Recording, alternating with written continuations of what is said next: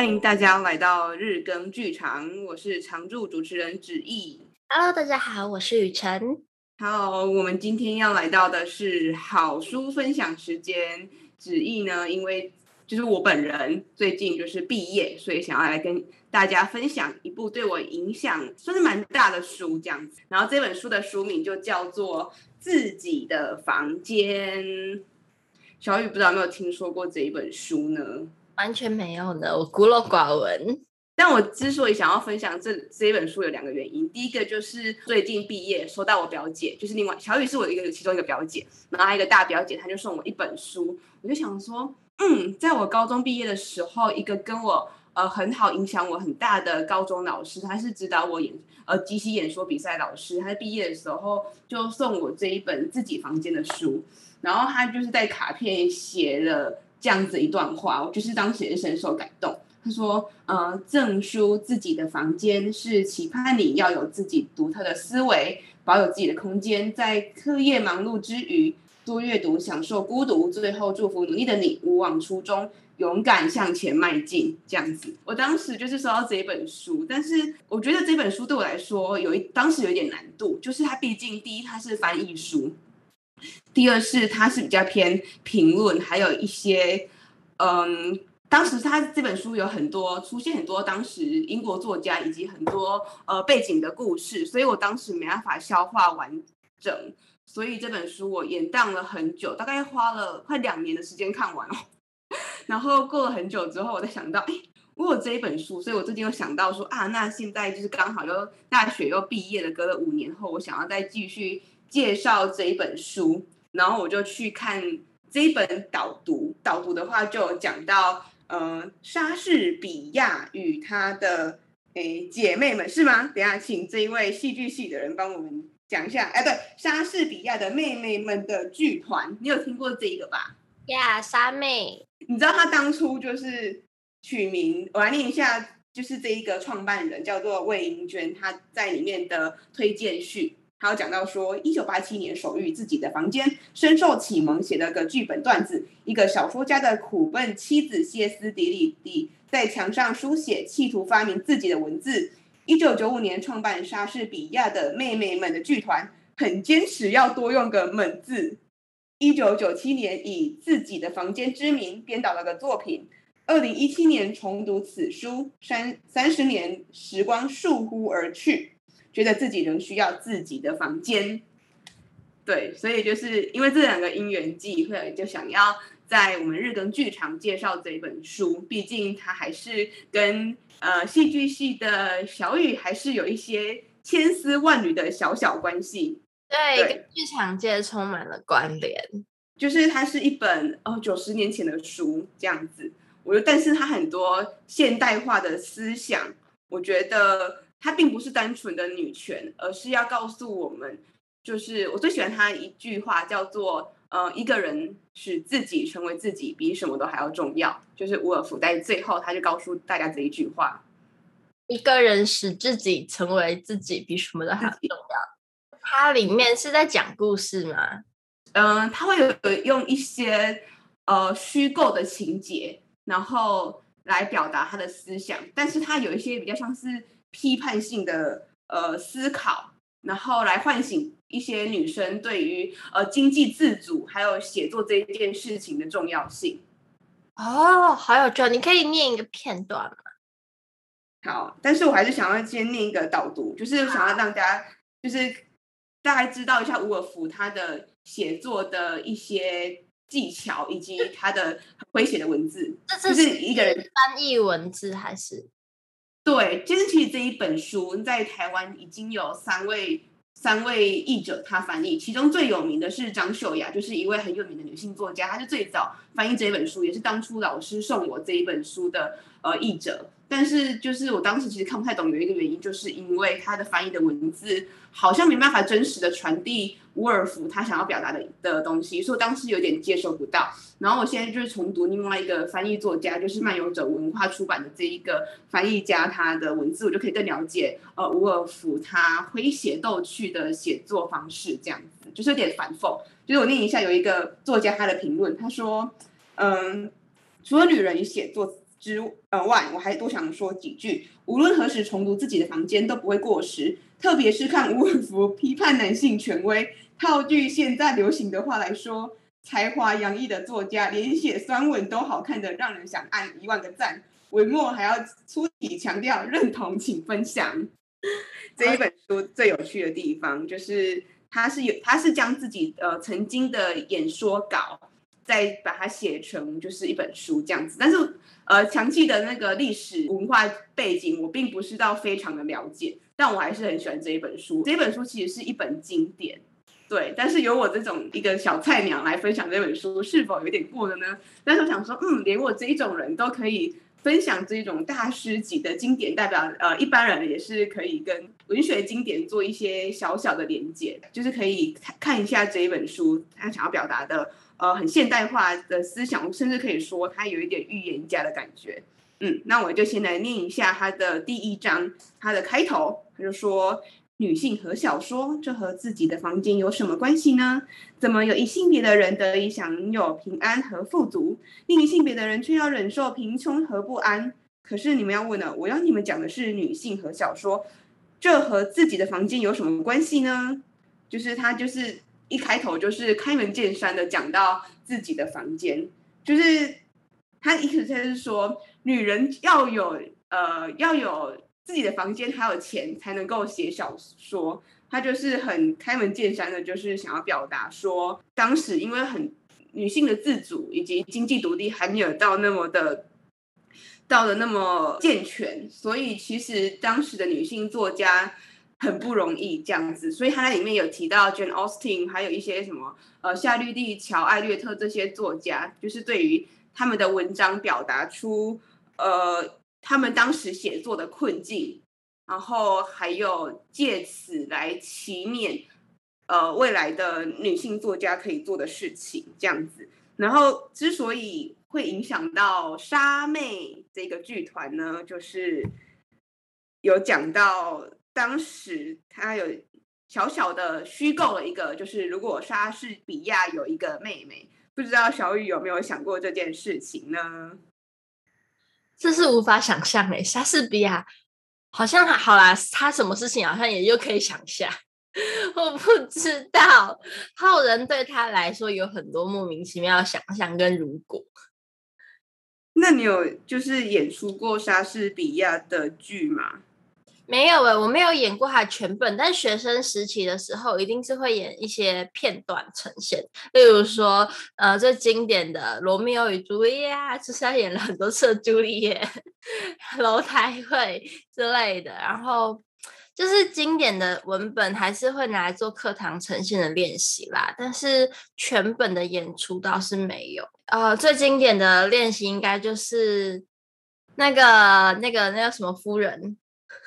完蛋了，呃，不，什么兰朵夫人吗？哎，那叫什么？就是奥兰朵夫人吗？还是什么？不是，不是蝴蝶夫人，不是，不是，那个叫老公去杀了国王的那个马克白吗？对，马克白夫人。最经典的就是马克白夫人的练习吧？对啊，一直在那边洗手，洗老半天。为什么要洗手？哎，反正就是因为他只觉得有血啊，那一段最经典的马克白夫人的独白，就是他做噩梦，就是他到后来就是有那个心理阴影，所以他是觉得自己手上有血，然后晚上就会梦游，一直想要洗手。我觉得莎士比亚他他能够。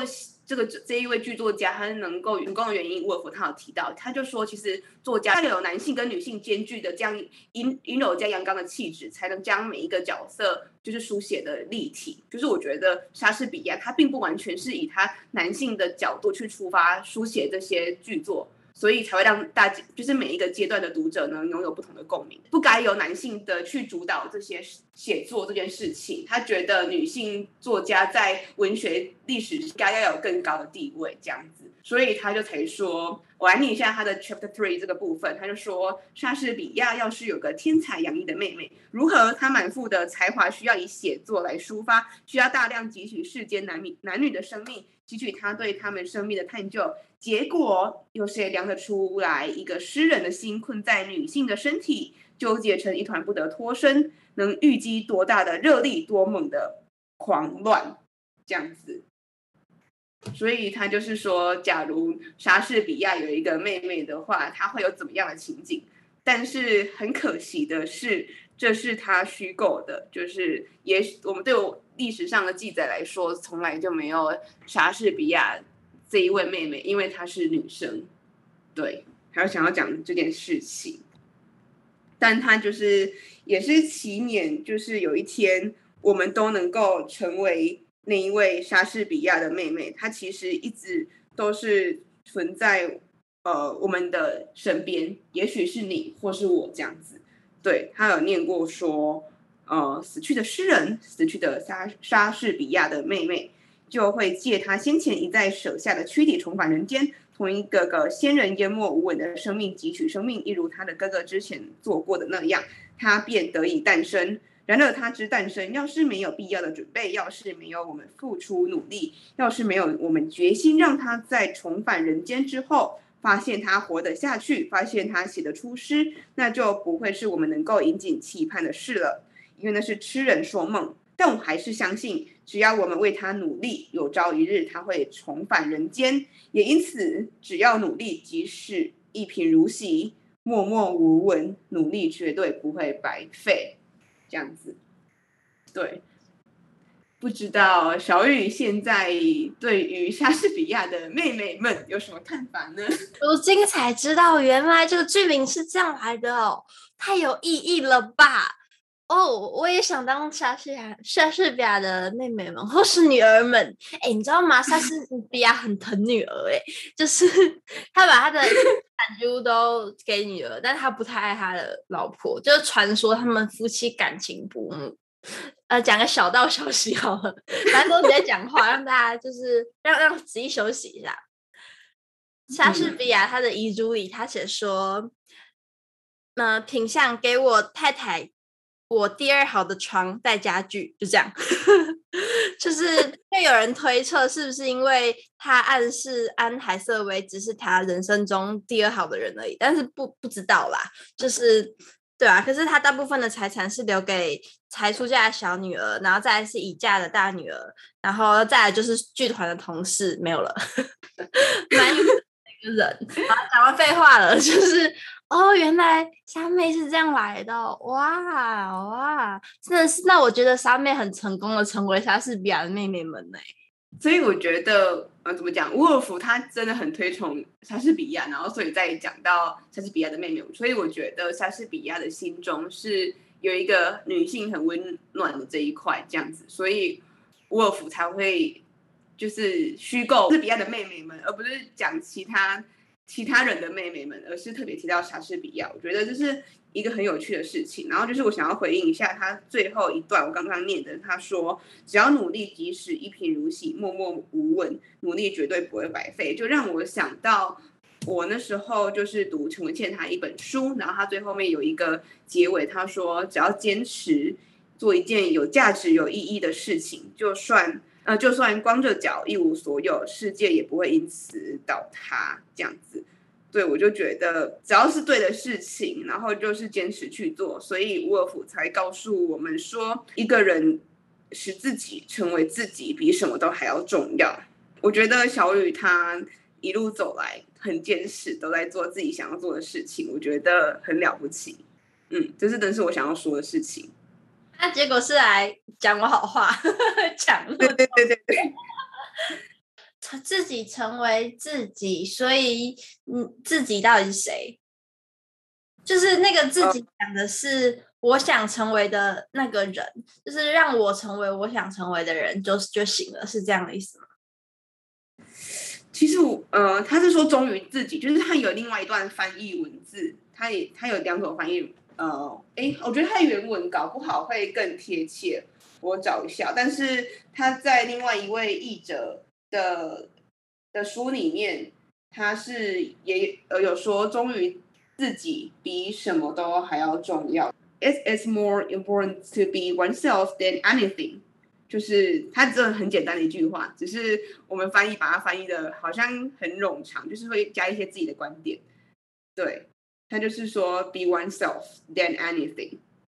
所以那个自己不要成为别人眼中的自己，因为在那个大时代的话，呃，女性拥有主导权以及经济能力是一件呃困难的事情，甚至在呃伍尔夫他在生活的那个年代，大概前面推四十几年，那时候才允许让女性拥有自己的财富。英国在英国的时候，所以伍尔夫他才会真真实实的觉得。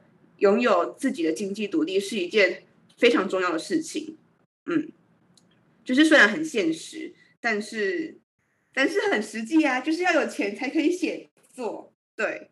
然后我可以再念一下，嗯，他讲一下他为什么他觉得钱很重要哦。呃，当时他就是收到他一位去世的姑妈的钱，所以才可以让他写作。我可以念一下他的他的一小部分。嗯，他说，不过呢，我说过了，我姑妈死了，所以后来我每找开一张实现那个纸钞，我心底的锈菌和腐蚀就褪去一些，恐惧和愤怒也消失了。是啊，我把一币收进钱包，心想真是奇妙。回想起那些时候心里的怨苦，单靠一笔固定的收入就足以为心情带来这么巨大的变化。世上没有什么可以把这五百英镑从我手中抢走。食衣住行全都在我的掌握当中，永远不会消失。所以不仅劳劳苦戛然而止，怨恨也随之消失。我再也不必去恨任何男人，因为他们再也无法伤我一丝一毫。我再也不需要去奉承任何男人，因为他们对我再也无法施予。就是这一段让我想到，就是雨辰之前跟我说，就是在追逐梦想这一个道路上，也要先把自己照顾好，才能去达成想要的梦想。我觉得可以做前后的呼应。不知道最近的生活与梦想是否有一些碰撞？有啊，很大碰撞啊。其实我一直都觉得。拥有自己的房间是一个很可贵，就是很基本的要求。但我觉得很多人他们不一定能够拥有自己的房间。就像是我一个朋友，他就说他其实很喜欢住在外面，因为在外面自己租房子才能真正拥有自己的房间。嗯，哎、欸，我真的也觉得有自己的空间很重要。这在台湾特别来说，就是很。特别的一个现象嘛，因为像我们在国外都知道，大部分的宿舍还是你可以拥有自己的空间，但是在台湾的宿舍 就是你知道，一间大学了，大家还要四个人挤一间，然后就是互相干扰彼此，然后说什么要训练团体，但其实就是抹杀了自己规划自己的生活跟学习，就是塑造自己的生活感的一个机会。所以这件事情在台湾就显得特别的有趣，然后我觉得拥有自己的空间跟可以安排自己的生活，其实的确是一个创作者会很渴望的东西。但是其实你要说，也有很多创作者，他们是在就是你你没有自己的空间下，然后仍然就是有完成他们想要做的事情。我觉得只要你想要创作，尽管你没有办法在最舒适的环境下，但是还是会有办法有产出的。像是有一本书叫做《他们的创作日常》，它是梅森科瑞联经出版公司出版的一本书，叫做《他们的创作日常》。它其实就是在讲一群女人，它每一章节都是不同创作者的故事。这一本书，我刚刚在查伍尔夫的资料资料的时候，我好像有看到这本书的节录，哎，好好有趣哦。那其实我没看完，我是也是听介绍过，但是我觉得蛮，就是让我会联想到这本书。是我一直想看这本书吧，只是还没有看。我最近手上看的书太多了。哦，它里面也有，应该有提到很多。伍尔夫在这一本书里面提到的女性作家，我觉得这本书它的创作不只是文章文字的创作，还有其他领域的创作，例如说手工艺类的啊之类的。其实这本是创作者的日常生活的续集，然后那个他们是女女部的她的他们，他们的创作日常，它讲的是不是这个年代，是另外一个年代。以前的某个年代，但几年我忘了的女性创作者有一百四十三位，然后包含了作家、画家、舞者、摄影师、设计师等。有趣的是，作者将这个名单分成十三个章节。那个年代的女性创作者其实是会受到很多很多的障碍的，但是每一个文篇章里，你就会看到每一个创作者是怎么样在重重的社会的。障碍，因为那个时代其实就这样，就是女人的工作就只有照顾小孩，然后就是当好家庭主妇，然后不要抛头露面，没了。所以要成为创作者，其实是非常多的阻碍的。可能真的要成为莎士比亚的妹妹，或者是那你要要不就是你的老公很开放，然后可是再开放老公，可能也也是就会说，好，我可以让你就是在照顾好这个家之余，可以拥有自己的创作空间。可是你可能。写两个字哦，叮咚，有包裹要来了，要去收包裹。写两个字、哦，小孩肚子饿了，要去喂奶。写两个字，就怎么样，要煮饭了。就是他们的创作其实一直会被打断的，也是受到很多很多的困扰。但是还是有很多人在这个情况下完成了一些很伟大的著作。所以我想要讲的是，的确，呃，最。理想的状态是拥有自己的房间跟稳定的经济来源，但是假设这一切不存在，你也不用就觉得我没有办法创作，可能你要找到另外一个能够持续坚持自己理想跟自己渴望做的事情，发挥自己的才华的那条路，但是不需要为了要做这条路就说啊，那我不要当老婆了，我不要照顾小孩了，我觉得不用，可能你没有办法。百分之百的就只创作，但是，嗯，可能这条路就是会这样吧。你要先辛辛苦苦的在中间求到平衡，或许有一天你就能够走自己真的得到自己的房间，然后做自己想要做的事。但是不用等到你真的有自己的房间的时候再开始，这是我想要讲的。嗯，就是我想要回应一下小鱼刚才说的这件事情，就是。老公的支持，就是我觉得伍尔夫她有一点很幸运，是她的丈夫很支持她做这件事情，所以她才可以在文学的道路上大放异彩。然后还有是否拥有自己房间这件事情，伍尔夫她觉得很重要，但并不是一定。像她就是有提到 Jane Austen 在她写作的呃过程当中，她讲到说，就是 Jane Austen 她的外甥在她的回忆录写到。真是不可思议，因为他没有隔开来的书房可以躲进去。他大部分的作品都必须在全家共用的起居室里写，动辄就会有人来打扰。很小心，从来不让仆人、客人或不亲呃或不属亲朋好友的外人发现他到底在做什么。Jane Austen 一定把稿子藏藏得好好的，要不就用一张吸墨纸盖住，这样子。就是其实 Jane Austen 他很多的写作。当中并不是在一个很好的环境，但他还是可以写出这么多呃文学经典著作出来，就是没有事情是那么一定，所以也不用妄自菲薄。对，但是他其实也是很心疼 Jane Austen 这一句话，呃，他讲到一句话让我也觉得啊有点感慨。他说就是 Jane Austen 呃很庆幸房门的铰链会嘎吱作响，让他可以在有人进来之前先把稿稿子藏好。Jane Austen 觉得写《傲慢与偏见》这样的小说怎样都有点见不得人，我却忍不住要想：假如 Jane Austen 当年写稿的时候，不要一见有外人来访就急忙遮掩，那么《傲慢与偏见》会不会因此写得更好呢？这样子，嗯，就是你就会觉得，嗯、有一点心疼的感觉，就是连这件呃很稀松平常的事情，却要这么的挣扎。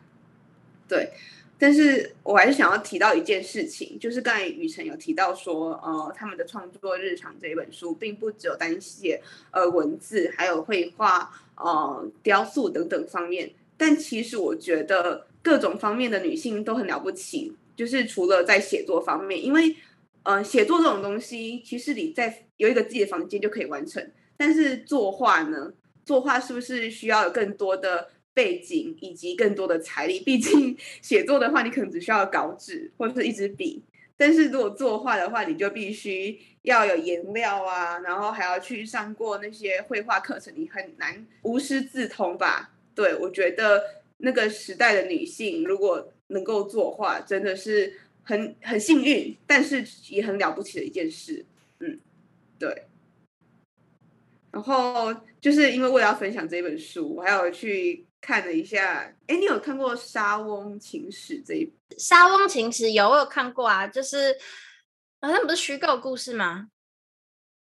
对啊，对啊。但他就是也有提到一个小小的，可以跟我们这一本书做连接，就是在当时的话，就是饰演女性的，也是跟布袋哎不是歌仔戏一样，饰演。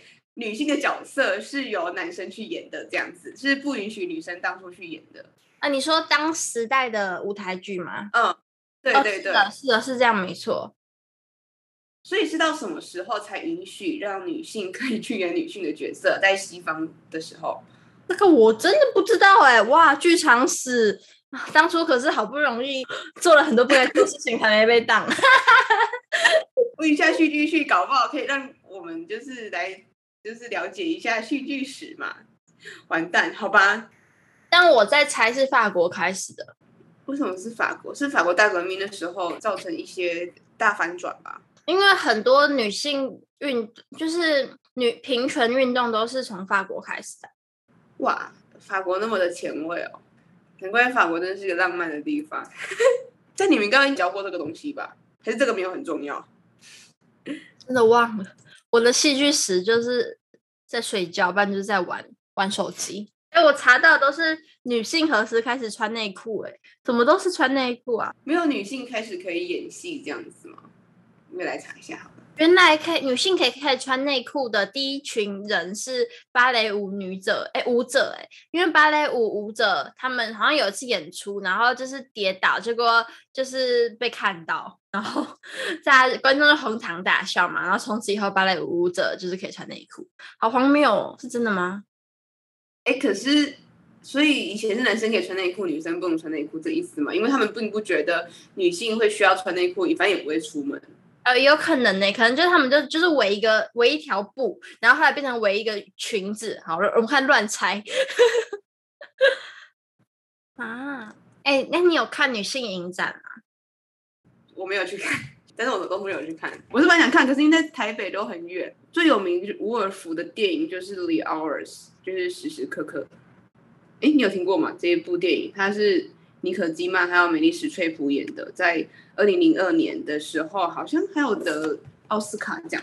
这一本这这一部电影，就是我我很多文青朋友都蛮推这一部电影的，就是你以后有空可以去看一下。这样子，所以我们刚刚聊到，还是不知道什么时候女性才可以上台演戏，但是没有关系，我们再来聊聊，就是在前一集我们有讲到于晨所说在剧场里工作的人眼中的光芒。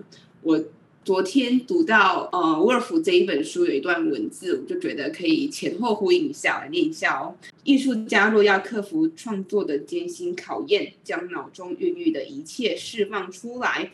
完整透彻，那他心里的那一把火就一定要烧到灿烂白热才行。觉得好像这一段话可以完整的再来形容一下我们昨天所说，呃，在一位艺术表演工作者他们眼中的光芒，以及他们一直想要追求的东西。嗯，但其实我觉得啊，不只是在艺术表演产业，在台湾传统社会，或者是不只说台湾，在各地都有一些比较，嗯，也不一定是传统，但可能思想或者是习惯，应该说习惯比较固着的区域的女性，想要拥有自己的事业，跟不受这个比较沙文的。环境给压迫，似乎是都是辛苦的。好，我不要用台湾这个字，就是这个世界上其实有很多有才华的女性，她们在想要让自己的能力能够有所展现。例如说，好了，一个我不要跟艺术有关，好，一个机师，对，一个女性机师，她今天想要成为。开飞机的人，他可能也是需要这个，他真的需要对这件事情有的爱比男生多更多，才能突破这一切的限制，还有不方便到达那个地方，得到这个机会。就是的确，除了表演艺术以外，在很多地方，女性需要付出的都比男生多很多。就是怎么讲？我觉得在现代社会，女权主义就会被划划分成为什么厌男啊这些，有时候就会被太过激进就被这样整。但是我觉得这些都不是呃一开始最初想要表达的事情，而是就是很单纯的想说，呃，身为女性，她们可以做出呃更多的事情。毕竟在很多社会结构方面，女生真的就是会比较弱势。我觉得。这个不是不是偏见，我觉得这个就是一个发生的事实，我们没有必要去掩盖这样子，而且也不会因为这样子，我们就是沃尔夫在里面 说他有钱就不会讨厌男性，我觉得这句话就是蛮好笑的，但是但我真的不会将。女权划分为厌男这样子，真的，因为女权讲的其实就只是女性要拥有跟男性一样的权利啊！你不要给我那个玻璃板、那个天花板，然后你不要给我同工不同酬，是是这些事情听起来荒谬。没有台湾，呃，就台湾好，因为我知道是台湾啊，别的地方我不敢说嘛。但我知道的地方是处处在发生，就是这种荒谬同工不同酬的事情，对。其实真的要说的话，呃，因为我在本身在打网球嘛，所以我会看一些网球的一些小历史。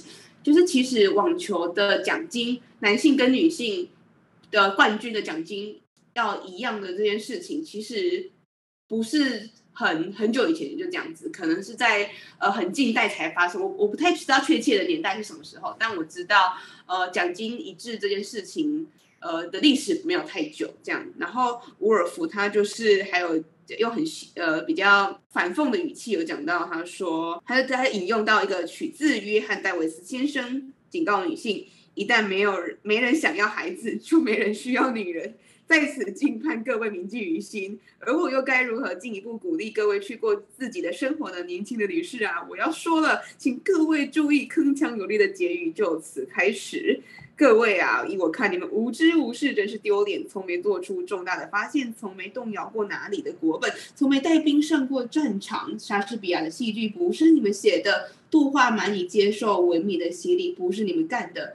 对此，你们有何辩白？你们大可理直气壮，伸手指向全世界的街头、广场、森林，指向熙熙攘攘的白色。黑色、棕色的居民指着这些忙着赶路、做生意、做爱的人，说：“我们手上有别的事要忙，没我们的贡献，海上不可能有船只通行，良田也尽成荒漠。我们生孩子、喂孩子、给孩子洗澡、教导孩子，可能要一直做到孩子六七岁，才养出现在全世界十六亿两千三百万的人口。依统计，全世界总共这么多人，而这就算有人帮忙好了，也要时间的呢。我觉得女性在。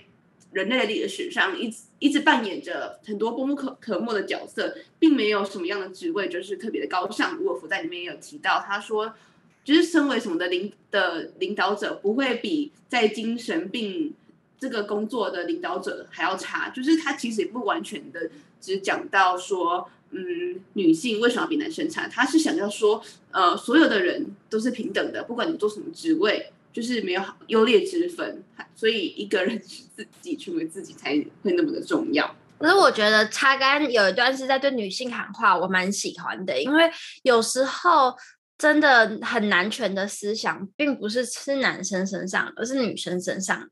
你应该有听过很多女性在想要追求自己的生活的时候，然后就会有其他女性说：“一个女孩子家干嘛这样这样这样。” 这种就是我觉得真的绑住女生的很多不是男生，而是那些父权思想的女生们。真的，在伍尔夫他这本书也有一小段提到这一个。我觉得真正能束缚我们自己的，真的就是我们自己。